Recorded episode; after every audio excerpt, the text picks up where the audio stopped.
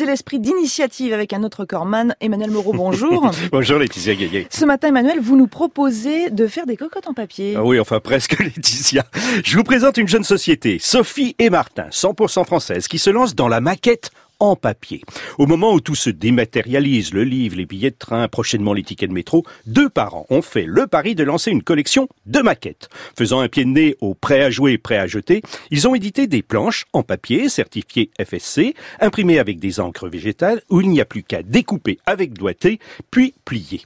Là, pas de monstre criard. Les couleurs sont soigneusement choisies. En fait, ils reproduisent ces objets en papier que fabriquent leurs filles pour les anniversaires des copains.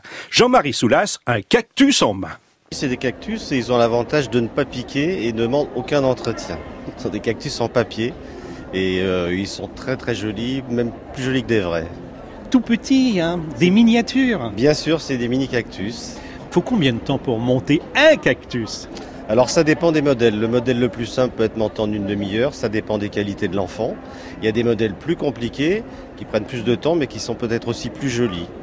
Donc après ça dépend de l'enfant, de sa patience, euh, de l'envie de réussir qu'il a et de l'aide bien sûr de ses parents, du conseil d'un aîné. Alors, dans votre collection, en plus des cactus, il y a des avions, des bateaux et des papillons. Oui, il y a des papillons et l'avantage c'est qu'on a fait de mal à personne. Ils sont en origami, ils sont dans un cadre, façon cadre entomologique, comme l'ont les collectionneurs de papillons. Et surtout, ils ont des teintes qui sont très très très douces. Oui, c'est des tons pastels, on est dans des motifs japonais, c'est vraiment adapté pour une chambre d'enfant, il y a un côté un petit peu nourrisson. Emmanuel Moreau, c'est le plaisir de fabriquer soi-même qui séduit ici? Ben, Pour ses parents, les maquettes sont surtout l'occasion de sortir euh, les enfants d'un monde virtuel. Jean-Marie Soulas. Ce qui est très intéressant avec ces jeux, c'est qu'il euh, y a une entraide euh, familiale qui est quasiment nécessaire, nécessaire et voulue.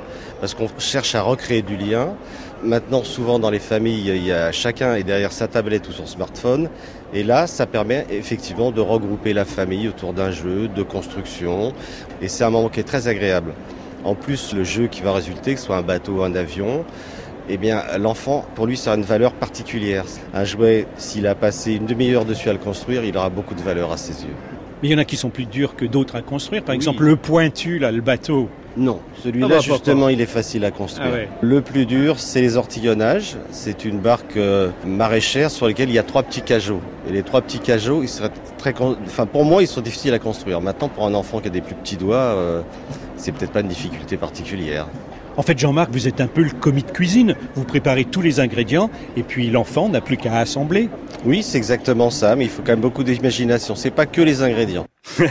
Allez Laetitia, je vous offre un cactus à monter ce week-end si jamais il pleut. Voilà, et je l'ai en main. Alors je prends. Merci Emmanuel Moreau et à lundi pour un nouvel esprit d'initiative.